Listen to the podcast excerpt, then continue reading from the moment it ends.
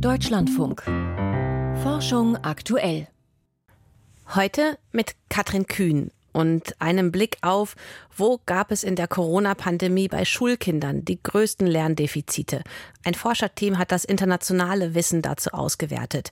Ein Ergebnis, es war nicht beim Lesen und Schreiben. Dass dies aber, wenn es um Matheaufgaben geht, natürlich für viele Familien schwieriger ist und dass Kinder natürlich auch zum Spaß, zur Freude lesen und das weniger der Fall ist für, für Matheaufgaben. Es war bei Mathe Bastian Betthäuser, Leitautor dieser Auswertung zu Corona-Lernrückständen ist das, mit noch mehr Ergebnissen später in der Sendung im Interview. Erst jetzt ein Blick nach oben, zumindest symbolisch.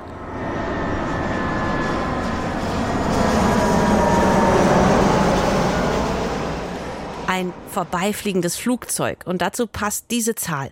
200.000. So viele Maschinen sind im Schnitt weltweit pro Tag unterwegs. Und dann dazu noch diese Zahl. 3,1 Prozent. So groß ist der Anteil dieser Flugzeuge beim weltweiten Kohlendioxidausstoß. Stichwort Klimakrise. Ergibt in der Addition durchaus ein Houston oder anders. Da muss sich etwas tun. Doch wie könnte der Flugverkehr klimaneutral werden? Schließlich ist es eine der Branchen, wo das am besonders schwierig ist. Eine neue Studie in einem der Nature-Journale rechnet dieses Wie jetzt aus. Und Anne Preger, Wissenschaftsjournalistin mit Fokus auf Umwelt- und Klimathemen, hat sich sie für uns angesehen. Was sagen die, die das ausgerechnet haben? Was ist entscheidend, um den Flugverkehr, das Fliegen klimaneutral zu kriegen? Also auf der technischen Seite vor allem zwei Dinge. Erstens die Entwicklung effizienterer und leichterer Flugzeuge. Die Industrie verbessert sich da sowieso schon von Jahr zu Jahr. Wenn sie es aber in Zukunft schafft, noch schneller besser zu werden, dann könnte das laut dem US-amerikanisch-deutschen Studienteam Flugzeugemissionen von 27 Prozent einsparen. Und der zweite Punkt ist die Herstellung alternativer Kraftstoffe. Das können synthetische Kraftstoffe sein, die also mit Hilfe erneuerbarer Energien hergestellt werden und für die CO2 aus der Luft und als Rohstoff genutzt äh, wird, also quasi E-Kerosin. Oder es kann Biokerosin sein aus Energiepflanzen vom Acker oder aus Bioabfällen. Wenn wir jetzt hören, technische Seite, da wird schon mal klar, da kommt auch noch eine nicht technische Seite, also sprich, wie viel wir fliegen. Aber wenn wir hier erstmal noch ein bisschen beim Technischen bleiben, könnten die aktuellen Flugzeuge denn ohne weiteres schon mit solchen Kerosinalternativen fliegen? Ja, das ist die Vorstellung. Also, wobei man sagen muss, Biokraftstoffe sind nicht unbedingt gleich. Sie haben nicht unbedingt die gleiche Energiedichte wie herkömmliches Kerosin. Das heißt, man kommt mit einer Tankfüllung nicht ganz so weit. Aber grundsätzlich funktioniert die Umstellung. Also der erste Flieger mit 100 Prozent Biokraftstoff im Tank hat 2021 in den USA rund 100 Menschen von Chicago nach Washington DC gebracht. Und dieser neue Biotreibstoff, der kommt aber ja auch nicht aus dem Nichts. Und da wird ja auch ziemlich viel von gebraucht. Also was hat das mhm. Forschungsteam da ausgerechnet? Im Extremfall würden da weltweit bis zu 300 Millionen Hektar an Anbaufläche gebraucht. Also zum Vergleich mal, das wäre rund ein Fünftel der weltweit landwirtschaftlich genutzten Flächen von 2019 und das dann nur für Flugzeugkraftstoff. Mhm. Das heißt, damit bestünde da auch eine große Konkurrenz zur Herstellung von Lebensmitteln. Und es kommt auch noch eine weitere Herausforderung auf den Flugverkehr zu, denn aus den Triebwerken strömt nicht nur CO2, das die Erde erwärmt, sondern auch andere Abgasbestandteile, unter anderem Stickoxide, Ruß, Wasserdampf, auch Kondensstreifen. Und die können zusammen bis zu zwei Drittel der Klimawirkung von Flügen ausmachen. Und äh, diese Abgase entstehen auch in Zukunft selbst bei alternativen Kraftstoffen. In welcher Menge genau wird sich dann zeigen wenn das dann wirklich gewollt wird, klimaneutrales Fliegen, dann müssten diese Mengen dann aber auch irgendwie mitkompensiert werden. Da. Mhm. Und deswegen rechnet das Studienteam das auch mit, wobei die Wirkung dieser anderen Abgase auch gar nicht so einfach zu beziffern ist. Da musste das Team dann irgendwann auch Annahmen treffen. In jedem Fall müssten eben zum Ausgleich dieser Klimawirkung zusätzlich weiteres CO2 aus der Atmosphäre geholt werden. Ist alles aufwendig und teuer. Und am Ende liegt der Studie zufolge dann der größte Hebel für eine klimaneutrale Luftfahrt eben nicht in der Technik, sondern bei der Nachfrage. Also wenn weniger geflogen würde, könnten sich rund 60 Prozent der Flugemissionen einsparen lassen, sprich dann, wenn Menschen ihr Verhalten anpassen und seltener in einen Flieger steigen Rund 60 Prozent, also das ist ein deutlich größerer Effekt als die jetzt technisch aufgezählte Seite. Was heißt das denn konkret? Wie viel weniger Fliegen ist das? Das kann man so rechnen. 2050 werden Schätzungen der Vereinten Nationen zufolge rund 9,7 Milliarden Menschen auf der Erde leben und wohl auch mehr wohlhabende Menschen. Die alle zusammen dürfen dann aber nicht deutlich mehr fliegen als die kleinere Menschheit von 2019, also vor der Corona-Pandemie. Und das wäre im Flugverhalten schon eine deutliche Trendwende. Denn setzt sich der Trend stattdessen einfach weiter so fort wie bisher, dann würden sich die geflogenen Personenkilometer von 2019 bis 2050 50 fast verdreifachen. Lässt sich das auch auf eine einzelne Person runterbrechen, wie viel weniger das da dann sein müsste? Äh, ja, also diese Einsparung bei den Treibhausgasen im Flugverkehr, die ließe sich halt dann erzielen, wenn im Durchschnitt jeder Mensch im Jahr 2050, rein statistisch gesehen, 12 Prozent weniger bzw. kürzer fliegt als Menschen das im Schnitt 2019 getan haben. Minus 12 Prozent, das klingt im ersten Moment nach keiner so großen Verhaltensänderung. Man muss aber sagen, für viele Menschen in Deutschland wäre es das am Ende schon, denn wir in Deutschland gehören ja mal so im weltweiten Vergleich gesehen bislang eher zu den Nationen, die überdurchschnittlich viel fliegen. Das heißt, wir müssten in so einem Szenario in Zukunft dann entsprechend auch mehr Flüge einsparen, also auch mehr als die 12 Prozent, die ja eben ein weltweiter Schnitt sind. Klimaneutraler Flugverkehr bis zum Jahr 2050, wie das gehen könnte, auch mit weniger Fliegen. Neue Forschung dazu hat Anne Preger vorgestellt. Oxytocin, das ist ein Hormon, das manchmal auch Liebeshormon genannt wird, weil ihm nachgesagt wird, dass es als Botenstoff im Gehirn eine wichtige Rolle dabei spielt, dass Menschen sich miteinander verbunden fühlen und dauerhafte Beziehungen eingehen können. Dass die Wirkung von Oxytocin auf das soziale Verhalten essentiell ist, das haben viele Studien bei Präriewühlmäusen nachgewiesen. Jetzt aber rüttelt eine Arbeit eines Teams aus Kalifornien an den bisherigen Annahmen.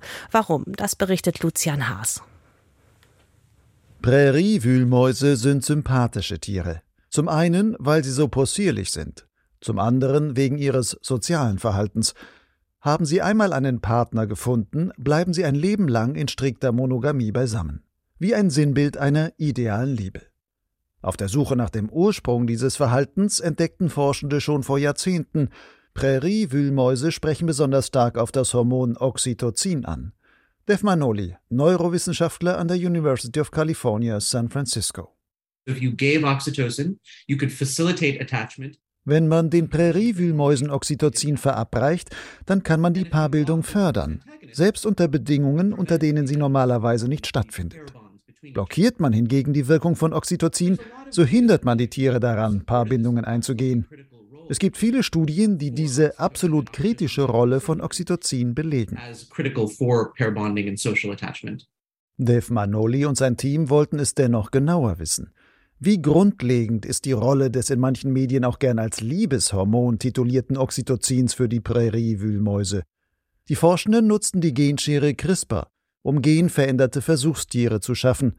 Eine Premiere bei dieser Art. Die mutierten Tiere bildeten von Geburt an keine Rezeptoren für Oxytocin. Würden sie komplett bindungsunfähig sein? Ich erinnere mich noch gut daran, wie meine Doktorandin mit diesem überraschten Gesichtsausdruck in mein Büro kam. Sie hielt eine Grafik in der Hand und sagte, wir haben jetzt alle Tiere analysiert. Die Mutanten zeigen die gleichen Partnervorlieben wie der Wildtyp. Das war gewissermaßen der große Schock. Auch Dave Manoli hätte eigentlich erwartet, dass die mutierten Präriewühlmäuse zumindest gewisse Defizite in ihrem Paarbindungsvermögen zeigen. Doch davon keine Spur. Nur in einem Punkt machte sich das Fehlen der Oxytocin-Rezeptoren bemerkbar. Oxytocin spielt bei allen Säugetieren eine wichtige Rolle als Signalgeber, um die Milchproduktion anzuregen. Und die weiblichen Präriewühlmausmutanten in den Versuchen bildeten tatsächlich etwas weniger Milch. Infolgedessen überlebten im Schnitt weniger Wühlmausbabys eines Wurfes die Säugephase. Deren späteres soziales Verhalten entwickelte sich aber vollkommen normal. Das Fehlen der Oxytocin-Rezeptoren muss also irgendwie kompensiert worden sein. Es kommt bei den erwachsenen Tieren irgendwie zu einem Ausgleich. Wenn man den Oxytocin-Rezeptor vom Anfang des Lebens an entfernt, entwickeln sich die Tiere ohne diesen Signalweg. Dann springen offenbar andere Regulierungsmechanismen ein, um das für diese Art so wichtige soziale Bindungsverhalten zu ermöglichen. Die Studie stellt nicht grundsätzlich alle früheren Ergebnisse über die Rolle von Oxytocin in Frage. Doch die Erkenntnis, dass Oxytocin auch irgendwie ersetzbar ist, zwingt die Bindungsforscher dazu, ihren Blick zu öffnen. Defmanoli will nun mit weiteren genetischen Studien an Präriewühlmäusen möglichen anderen Mechanismen auf die Spur kommen. Zumindest ist für ihn schon klar, dass Oxytocin aus Sicht der Evolution nicht die einzige stoffliche Basis für Paarbindungsfähigkeiten darstellt das Leben und die Liebe sind komplexer. Die Evolution regelt Dinge nicht nur auf eine absolut kritische Weise. Es muss Sicherheitsnetze geben. Lucian Haas über neues Wissen zum Bindungshormon Oxytocin. Und jetzt ein Hinweis mit besten Empfehlungen aus dem Forschung aktuell Team. Programmtipp. Dezember 2022. Ein Durchbruch nach mehr als 60 Jahren Forschung. This is one of the most impressive scientific feats of the 21st century. Ein riesiger Laser hat Wasserstoff zu Helium verschmolzen, und zwar so, dass dabei mehr Energie herauskam, als an Laserenergie hineingesteckt wurde. President has a decadal vision to get to a commercial fusion reactor within 10 years. Saubere, unerschöpfliche Energie, nach Jahrzehnten der Forschung endlich in Reichweite. Wie tragfähig sind diese Versprechungen? Nachdem jetzt Zündung gezeigt wurde, sind wir der Meinung, die Zeit ist reif. Die Laserfusion zündet. Start-ups versprechen die Zukunft der Energie. Im Podcast Wissenschaft im Brennpunkt zu finden in der DLF Audiothek App. Vielleicht haben Sie ja Lust und Zeit. Die Corona-Pandemie, dass sie Folgen für Schülerinnen und Schüler hatte und hat, das wissen wir, auch in Sachen Lernrückstände. Wie genau die aber aussehen, wie viel wurde verpasst, da liegt jetzt eine neue internationale Studie auf dem Tisch, eine Review. Also es wurde der weltweite Forschungsstand gescannt und ausgewertet. Koordiniert hat diese Arbeit Bastian Betthäuser, Bildungsforscher an der Sciences Po, der Politikwissenschaftlichen Universität in Paris. Wir haben vor der Sendung gesprochen darüber, was die Auswertung zeigt. Wie groß sind die Lernrückstände durch Corona? Ja, das ist sehr groß und damit bestätigen sich tatsächlich die Befürchtungen, die ja auch am Anfang der Pandemie und spätestens seit den Schulschließungen es gab. Im Durchschnitt über die 15 Länder, die wir haben, ähm, Primär- und Sekundarstufe, haben Schülerinnen und Schüler ungefähr ein Drittel dessen an Lern verloren, Lernfortschritt, was sie in einem normalen Schuljahr geschafft hätten. Also ungefähr 35 Prozent dieses normalen Lernfortschritts während eines Schuljahrs. Und dieser Rückstand oder dieses Lerndefizit ist vor allem am Anfang in den ersten zwei bis drei Monaten der Pandemie passiert. Ist das denn aber nicht eine gute Nachricht, dass dieses Lerndefizit 35 Prozent eines Schuljahrs vor allem da passiert ist und dass sich das dann danach dann ja offenbar nicht viel vergrößert hat?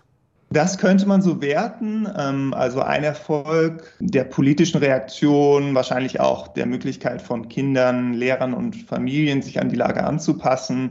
Aber auch natürlich dann der Wiedereröffnung der, der Schulen in vielen Ländern ist, dass sich dieses Lerndefizit nicht weiter vergrößert hat. Auf der anderen Seite ist es ernüchternd natürlich, dass es in den Ländern, für die wir Daten haben und auch für den Zeitraum, für den wir Daten haben, nicht gelungen ist, diese Lerndefizite aufzuholen, trotz der ja sehr großen Investitionen in Aufholprogramme in verschiedenen Ländern.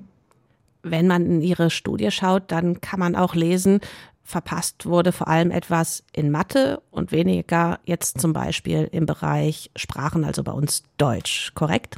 Das ist richtig so, genau. Und wir vermuten, dass es damit zusammenhängt, dass Eltern Kindern mit Lesen und Sprache auch im Kontext von ähm, Remote Learning, also dem Lernen von zu Hause, helfen konnten, dass dies aber, wenn es um Matheaufgaben geht, äh, natürlich für viele Familien schwieriger ist und dass Kinder natürlich auch zum Spaß, zur Freude lesen und das weniger der Fall ist für, für Matheaufgaben. Ähm, deswegen glauben wir, ähm, gab es diesen Unterschied zwischen größeren Lerndefiziten in Mathe im Vergleich mit Sprachen, also in Deutschland tatsächlich Deutsch, ja.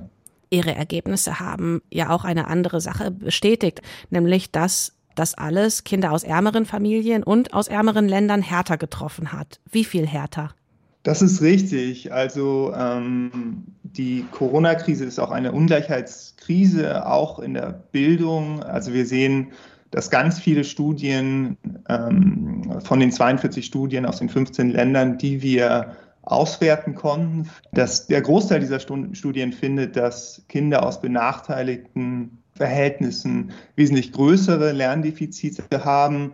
Wie groß ist immer ein bisschen schwer zu quantifizieren, weil die sozialen Verhältnisse unterschiedlich gemessen werden. Äh, aber die, die Unterschiede sind deutlich, teilweise doppelt so hoch oder größere Lerndefizite für sozial benachteiligte Kinder.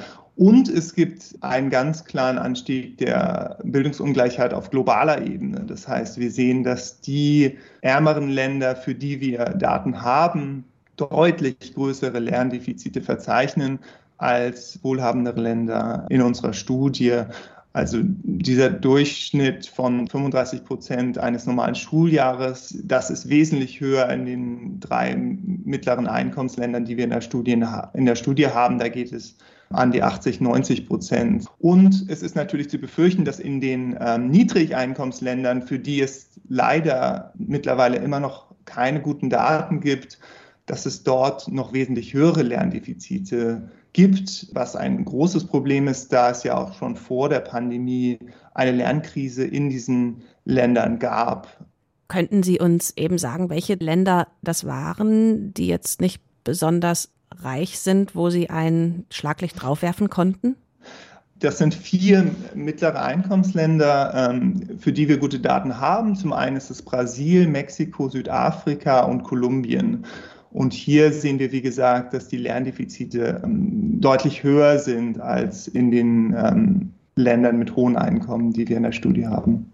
Und was ziehen Sie denn für Schlussfolgerungen daraus, wenn Sie jetzt feststellen, für den größten Teil der Welt lässt sich eigentlich gar nicht richtig sagen, wie die Lage ist? Ja, das ist ein großes Problem und eine große Herausforderung für die Bildungsforschung natürlich, aber ähm, viel wichtiger für, für die Gesellschaften, die da betroffen sind und die Politik auch, denn man muss ja wissen, ähm, wie groß das Problem ist und wie geartet das Problem ist, um das auch richtig mit politischen Maßnahmen lösen oder angehen zu können. Das heißt, es ist ein, ein wichtiger Befund unserer Studie, dass wir bessere Daten brauchen äh, bezüglich der Lernfortschritte von Kindern in Niedrigeinkommensländern. Also unsere Studie spiegelt quasi, dass die Ressourcen, die auch in die Forschung und Auswertung dieser Art von Problematik gehen, schon ungleich verteilt sind. Warum ist das denn so wichtig, dass wir dieses Wissen auch bekommen oder ja vor allem die betroffenen Länder? Vielleicht können Sie das nochmal erklären. Also schön, wenn wir hier jetzt über neue Programme und wie der Rückstand aufgeholt werden könnte diskutieren. In anderen Ländern wird noch nicht mal gewusst, wie groß er ist. Das ist ganz richtig, genau. Also wichtig ist es natürlich, weil Bildung ja die Grundlage ist für nicht nur wirtschaftlichen Wohlstand, sondern auch sozialer Zusammenhalt und politische Stabilität. Und wie gesagt, wussten wir, dass es bereits vor der Pandemie eine Lernkrise gab, vor allem in Niedrigeinkommensländern. Und daher ist es natürlich ganz wichtig, dass wir jetzt verstehen, wie die Pandemie den Lernfortschritt in ärmeren Ländern beeinflusst hat, beziehungsweise welche Lernrückschritte es dort gab, sodass wir das dann politisch gezielt und effektiv angehen können. Und wichtig ist auch in diesem Zusammenhang, dass politische Maßnahmen innerhalb der Länder, aber auch im Bereich der Entwicklungshilfe gleich gut evaluiert werden, damit wir wissen, was gut funktioniert und was nicht. Bastian Betthäuser, Bildungsforscher und Leitautor der neuen Studie im Nature-Fachjournal Human Behavior, auch über eine doppelte Ungleichheit zwischen ärmeren und reicheren Kindern und zwischen ärmeren und reicheren Ländern. Und damit jetzt Zeit für die weiteren Meldungen aus der Wissenschaft. Lukas Kohlenbach ist hier. Vor der Südküste Brasiliens gehen Menschen und Delfine gemeinsam auf die Jagd. Und obwohl sie eigentlich um die Beute konkurrieren, hat diese ungewöhnliche Zusammenarbeit für beide Seiten Vorteile, zeigt eine Studie im Journal PNAS. Sehen die brasilianischen Fischer Delfine nahe der Küste, werfen sie, im Wasser stehend, ihre Netze aus. Denn die Delfine sind auf der Jagd nach sogenannten Meereschen, einer Fischart, die auch Menschen gerne essen. Die Delfine bemerken die Fischer im Wasser und treiben die Meereschen in ihre Richtung. Das erhöht die Ausbeute der Fischer. Doch auch die kooperativen Delfine profitieren. Sie haben eine höhere Überlebensrate als Delfine, die nicht mit Menschen zusammenarbeiten. Denn die kooperativen Delfine können leichter die in die Enge getriebenen Meereschen fangen. Und manchmal stibitzen sie auch noch den ein oder anderen Fisch aus den Netzen der Fischer. Menschen mit Autismus haben ein erhöhtes Risiko für Herz-Kreislauf-Erkrankungen und auch für Diabetes. Wissenschaftler haben über 34 Studien ausgewertet. Unter den insgesamt über sieben Millionen Studienteilnehmern waren 270.000 Personen mit Autismus. Das Risiko für Herz-Kreislauf-Erkrankungen oder Fettstoffwechselstörungen sei bei Menschen mit Autismus erhöht, schreiben die Autoren der Übersichtsarbeit nach Auswertung ihrer Daten im Fachmagazin JAMA Pediatrics.